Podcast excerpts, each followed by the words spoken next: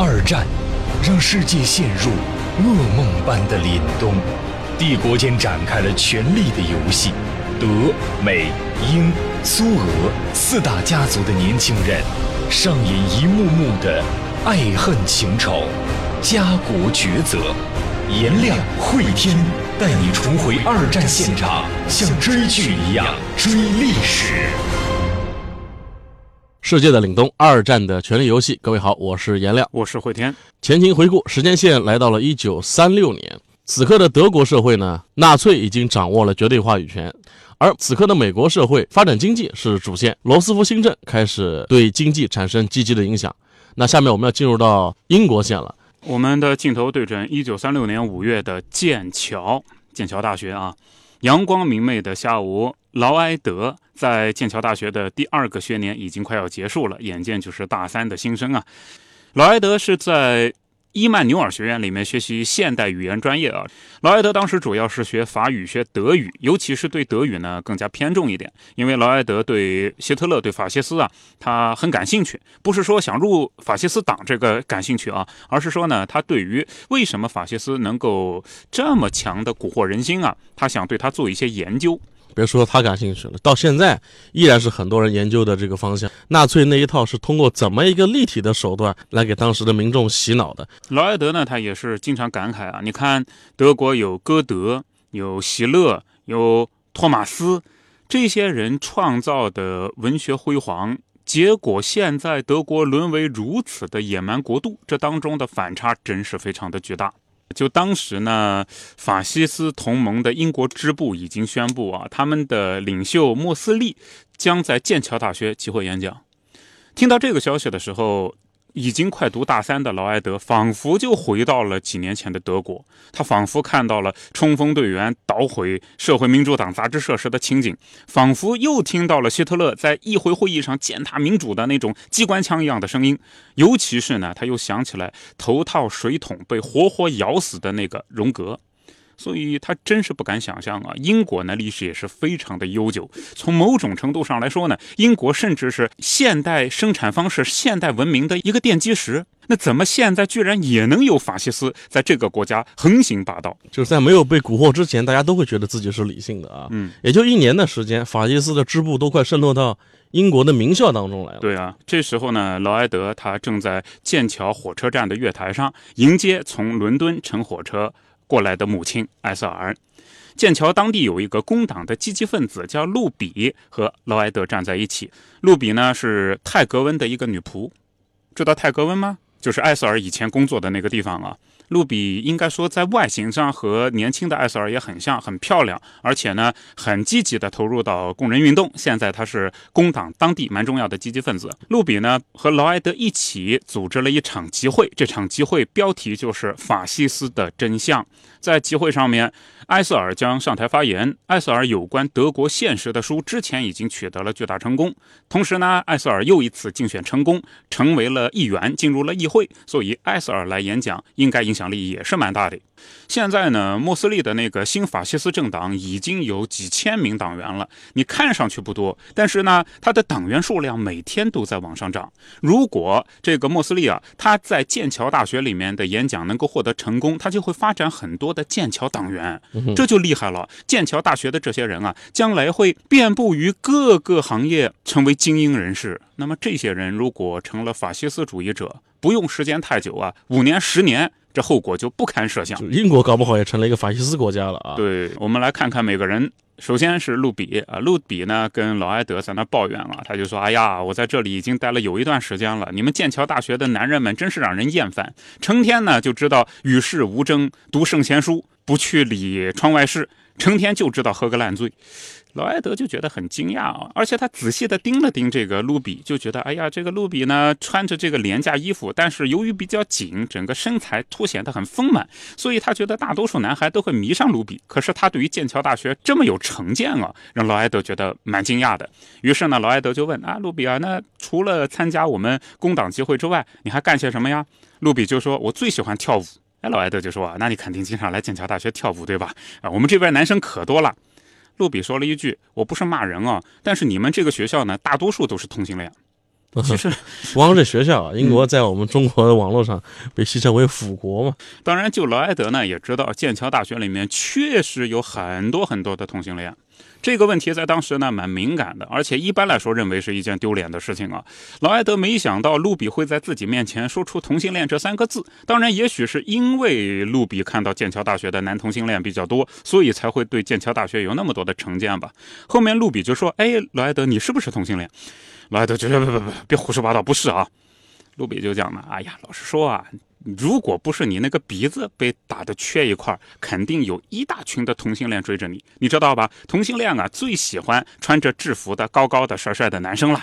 这时候火车来了，火车在一团蒸汽当中停在了站台旁边，车门打开，乘客们鱼贯着走上月台啊，有各种各样的人，穿外套的学生啊，农家妇女，戴着平顶帽的工人们。劳埃德呢，就往火车后面走。卢比就说：“哎，别啊，头等舱在前面呢，头等座位都在前面。”劳埃德他就说：“啊，不不不，我妈妈的基本原则就是只坐三等舱，只坐三等座位。我妈妈说啊，如果说……”一当上议员就高高在上，以后就没有人会投他的票了，所以一定要跟老百姓待在一起。哦，这个艾瑟尔作为一个平民出身的议员啊，依然是保持了本色吧？本色。看到艾瑟尔了啊！艾瑟尔穿着红色的上装，戴着小帽，看上去还是以前那样的美丽啊！艾瑟尔拥抱着儿子，哎呀，亲爱的，你真棒啊！下学期我给你买一件新西装啊，你就更棒了。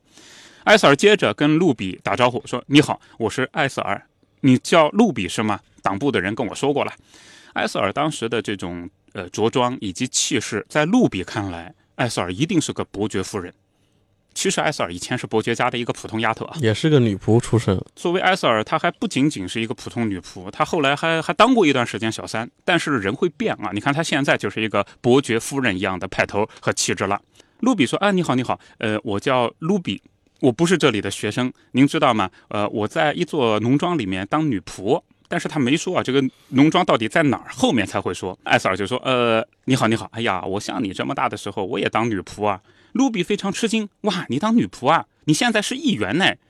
艾斯尔说：“嗯，民主嘛，民主就是这样的。”这个英式民主在当时啊，还是有先进性跟优越性的啊。在当时能够把一个女仆最后能选成议员，在全世界啊也不多见的。劳埃德就讲，呃，我们准备组织一下今天的集会啊，我们已经把票卖完了，还借了一间大一点的会议厅，参加的人应该会比较多的。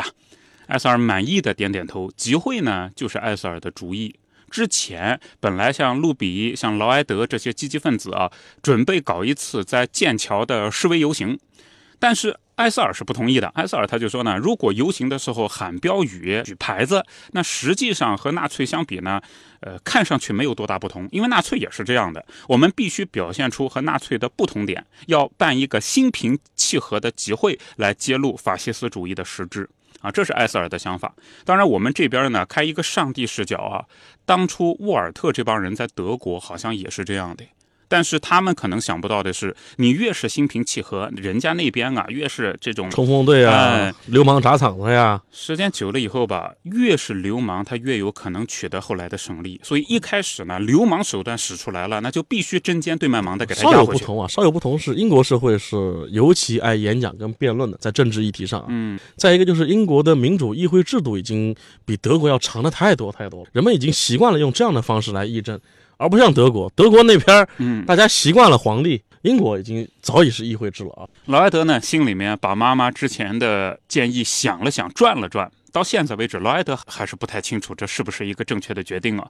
因为在柏林的时候呢，莫代和沃尔特曾经讲过，就是不用暴力来对付暴力，但那是在纳粹已经做大以后的事情，之前没有用暴力来对付暴力啊。至少就沃尔特来说啊，按劳埃德观察，那个老沃呢还是有点后悔的。现在英国究竟该怎么样呢？不知道。走路去剑桥大学的路上，海瑟尔呢就挽着自己儿子的胳膊啊，眼睛里面充满了慈爱和骄傲。你看这个劳埃德呢，从埃塞尔的视角看啊，高高的，对吧？膀子很强壮，练拳击吗？那膀子很强壮，整个人呢都是像公牛一样。另外一方面还考上了剑桥大学。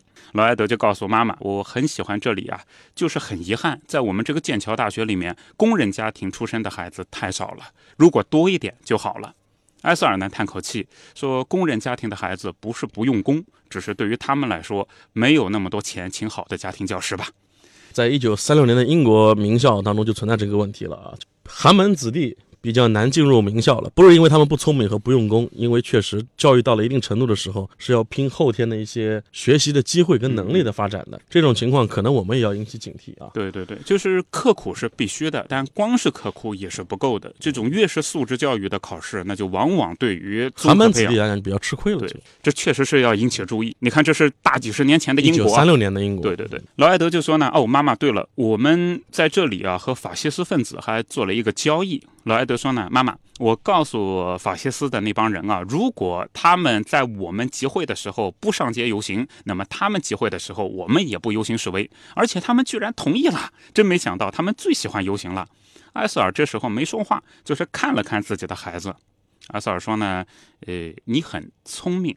我就是希望你的这种聪明能够被事实所证明。艾斯尔这话说的比较含蓄啊，你去跟对手谈判，用这样一种方式换大家都消停是一个好主意。但是问题是，对方可是法西斯主义分子，对方会不会信守承诺呢？啊，这是个问题啊。后来呢，劳埃德又说了一句：“妈妈，你知道吗？谁是我们这里的法西斯的负责人啊？是阿波罗温子爵，叫博伊菲茨赫伯特。嗯，我们都管他叫小菲茨。”听说啊，他是你老雇主老菲茨伯爵的儿子哎，他现在二十一岁了，和我一样大。他在学校的三一学院念书。艾瑟尔的反应就是天哪！当初他被菲茨伯爵赶走，很大程度上呢，就是因为毕公主生下了这个小波伊，担心出意外，就将这个小三儿直接一脚从房子里面踢了出去啊。讲到博伊，讲到老菲茨，那果然是会触动心事嘛，脸色苍白。对于劳埃德来说，现在的政治对手。就是自己同父异母的兄弟。对，但劳埃德现在还不知道这个事啊。对，劳埃德就觉得妈，你怎么了？你怎么吓了一跳的感觉啊？艾瑟尔迅速恢复了镇静。他说呢，哎，我感到震惊，就是菲茨伯爵啊，一定会为他这个儿子言行感到尴尬。他儿子成了一个小纳粹，真是谁都想不到。劳埃德他说啊，妈，您不能这么想啊。就我在剑桥大学来看呢，大多数的孩子，呃，他们的爸爸妈妈对法西斯主义都很宽容，尤其爸爸妈妈如果是保守党人，那简直都恨不得和纳粹主义能达成同盟啊。嗯，因为他们某观念是一致的，比如说血统的高贵啊、纯正啊，呃，反共反犹，以及以及社会秩序的稳定，宁可要牺牲一些人的权益。嗯，这些观点啊，其实某些程度上是契合的。啊啊啊！埃塞尔后面就说，呃，不知道你还记不记得啊？很久很久以前，你们还小呢，你们见过一面。你九岁那年，我当选议员，第一次当选议员哦，我带你去了议会，我们在楼梯上见到了他们父子俩。这么一说呢，劳埃德依稀好像记得有那么一件事，在楼梯上和一个人握手。那个男人看上去很有气质，腿是瘸的，瞎了一只眼。后来劳埃德想想，哦，对对对，好像是有这么一件事，太有趣了，真没想到啊！当时在那个男人旁边就是那个小博伊呀。嗯，兄弟俩当时见过一面啊，现在在。剑桥大学成了对手了。对，这一幕曾经是我们第一季啊一战作品当中经典的一个场景，英国线的最后一幕。卢比呢，这时候插了一句啊，说：“哦，那个菲茨伯爵啊，呃，我听过，他就是头猪。听说他上过很多很多的女仆，真是不要脸。”劳埃德很吃惊，哇。啊，这个伯爵怎么这样啊？埃塞尔继续面无表情，还说了一句：“很不幸，但这种事就是有，而且一直在发生。”这句话其实刺痛了埃塞尔的啊。当然，那个小卢比是无心说这句话的，但是在埃塞尔听来真的是五味杂陈。在去剑桥大学之前呢，他们先抵达了一座教堂，从后门走了进去，在这边遇到了一个人，就是在前文当中出现的罗伯特。罗伯特·冯·乌尔里希从德国已经跑到了英国，他现在穿着西服，打着条纹领带，显得非常的英国化。埃塞尔拥抱了他，罗伯特呢也用地道的英语口音说：“亲爱的埃塞尔，见到你真是太高兴了。”呃，罗伯特此刻是出现在了反纳粹的会场，估计对于罗伯特来讲，后半生最大的一个人生任务就是。反对法西斯了，因为他眼睁睁的看着法西斯把他的爱人迫害致死啊！对，用狗咬死了。这个罗伯特呢，现在在剑桥大学旁边啊，剑桥镇开了一所餐厅，同样和德国一样啊，主题是同性恋。卢比对于罗伯特这一类人都是很有意见，和柏林的二十年代一样啊。三十年代的英国剑桥同性恋餐厅非常的盛行，和在柏林一样，罗伯特的餐厅也叫罗伯特酒馆啊，在这里开餐厅呢，应该说生意还是不错的。但是，一旦讲到为什么来这里啊，罗伯特的脸上也是一下子又掠过极端恐惧的表情。这是一段他不愿意回忆的过往啊。劳埃德就说啊，呃。罗伯特叔叔，我们在这里肯定会尽全力抗击法西斯。我们今天这个会议啊，就是抗击的途径。罗伯特叔叔，今天你也要发言，你的发言一定会擦亮观众们的眼睛，帮助他们了解法西斯的实质。我知道，你想到过去就很难受，但是你必须要把过去发生的所有的事情那些细节，今天再回忆一遍。这场会议上的两个发言人啊，都是很有分量的啊，一个是目前英国社会的女政治明星。艾斯尔，而且他也见证过德国此刻的法西斯的暴行。另一个就是被法西斯迫害过的奥地利人罗伯特。这两个人的发言，按理说应该能够对当时的英国民众产生很强烈的震撼的啊。对，罗伯特呢，咬着牙就说啊，法西斯主义是一个谎言，但是有极强的迷惑性。今天我会把这个问题说清楚的。你知道吗？当初我也曾经加入过纳粹党啊。对于年轻人来说，法西斯主义啊，应该说还是很有欺骗性的。当然，看到罗伯特现在这样咬牙切齿的样子，埃塞尔就上去给他宽慰宽慰啊。你一直这种状态嘛，呃，就不太好。你最好上台才能这样的状态，更容易吸引观众。埃塞尔就说：“哎，那你在柏林的酒馆啊，现在已经卖掉了。你知道现在怎么样不？”罗伯特说：“呢，沃尔特给我来信了，我那个酒馆啊，说到这儿。”这个罗伯特他就很悲哀啊，他说过去的常客固然现在都去不了了，那里的顾客呢，现在主要是纳粹的警察和公务员，而且你知道吗？罗伯特就痛心疾首地说，他们居然连桌布都不用啊！哎，真是无法想象。因为原来是招待同性恋人群的，所以他更精致一些。现在都是直男在那，都是直接上桌子。好吧，真说到这儿啊，突然也不知道罗伯特怎么想的，冒了一句：“哎，对，劳埃德，你想不想参加三一学院的舞会？”他是怎么从粗俗的用餐转到三一学院舞会呢？后面我们马上就要介绍啊。是这样的，三一学院的舞会呢是剑桥大学的期末狂欢周的重要组成部分，会有舞会、晚餐、联谊会。当然，门票呢也是比较难搞。劳埃德说啊，我没有门票。罗伯特说，哎，我这里有一张门票。小劳埃德，你去吧，我把它让给你了。你知道那个三一学院的舞会吧？爵士乐加上几百个醉醺醺的学生，不说他们是冲锋队，那也差不了多少。啊，当然，这边不是说几百个醉醺醺的学生是有什么政治主张啊，主要是会闹点事儿，就是喝点酒狂欢夜嘛。当然，这也埋了一个扣子啊。罗伯特送给劳埃德一张三一学院的年底大聚会的一个门票，而他的同父异母的兄弟剑桥法西斯的小头目博伊就是就读于三一学院，也就意味着，如果劳埃德去这个聚会的话，很有可能就要跟自己同父异母的兄弟，同时也是政治对手打个照面了啊。劳埃德呢，听到这里啊，心里一动啊，确实小年轻嘛，有酒有姑娘有爵士乐，那太好了，天堂啊！这时候卢比又出现了，卢比对劳埃德说：“哎，你妈妈真棒哎，我刚才和她聊了好久好久啊，她以前当女仆的故事真是触动人心啊。”罗伯特在旁边说：“嗯，我和小爱啊认识二十多年了，她人非常非常的好，在我认识的所有的人当中。”她和莫代是两个最顶尖的女性，谁娶了她们，谁真是有福气啊！卢比呢，在这儿就对劳埃德又说了一句：“啊，劳埃德啊，我终于知道为什么你到现在为止没有女朋友，你在找像你妈妈那样的人。妈妈太优秀，对，像你妈妈那样的人，世界上几乎没有。”劳埃德皱着眉头说：“呃，这个这个是没有人像他那样了。”这时候，卢比眉头一皱啊，似乎很痛苦啊。这时候呢，大厅里面工党的人基本上聚齐了，埃塞尔呢过来就要做一个动员讲话。老艾德说啊，哎，如果大家都准备好的话呢，马上我们就开始会议。等到了剑桥大学学生们来，我们就可以把亲身经历讲给他们听，再说一说我们对于纳粹的看法。我妈妈会对大家进行政治方面的讲解。后面呢，为了保险，卢比就提议去看一看法西斯那边的情况，因为法西斯那边也在集结，也准备开会嘛。如果说他们跑到这边捣乱怎么办？确实，法西斯这帮人从来不认为诺言这个东西有多么管用，所以卢比去摸摸。摸底，从后门离开了。劳埃德、埃塞尔、罗伯特走在工党议员前面，准备讲话。首先是劳埃德，听众间响起一阵简短而克制的掌声。好，这演讲会终于开始了啊！两个从德国社会回到英国，亲眼见证过法西斯暴行的人，他们的讲述到底能够对英国民众产生什么样的影响？因为不要忘了，同时期英国的法西斯也在宣传他们的政治理念跟主张。到底英国民众会更加？倾向于哪一方？我们在下集当中跟各位继续来讲述。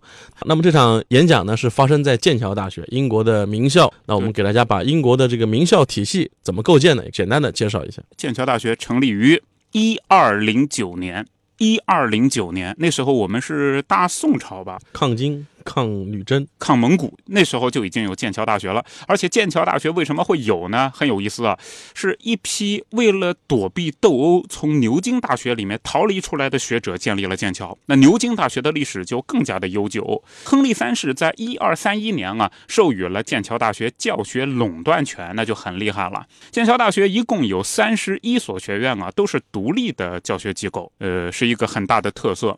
往往一个学校里面，按我们理解，那各个。院系那要服从于学校的指挥，但是剑桥大学不是的，在很多很多有名的学院里面，一个就是我们前面出现的伊曼纽尔学院，文科很厉害；还有一个呢，就是剑桥大学的三一学院啊，这是剑桥大学当中规模最大、实力最雄厚、名声最响亮的学院。它有六百名大学生、三百名研究生和一百八十名教授。您听我说的这个话啊，大学生、研究生加在一起打包算九百，教授一百八。平均五个学生就能够有一名教授来进行指导。三一学院呢，在成就方面，历史上一共培养了三十二名诺贝尔奖，其中啊，有些牛人，我给大家说一下啊，牛顿、培根。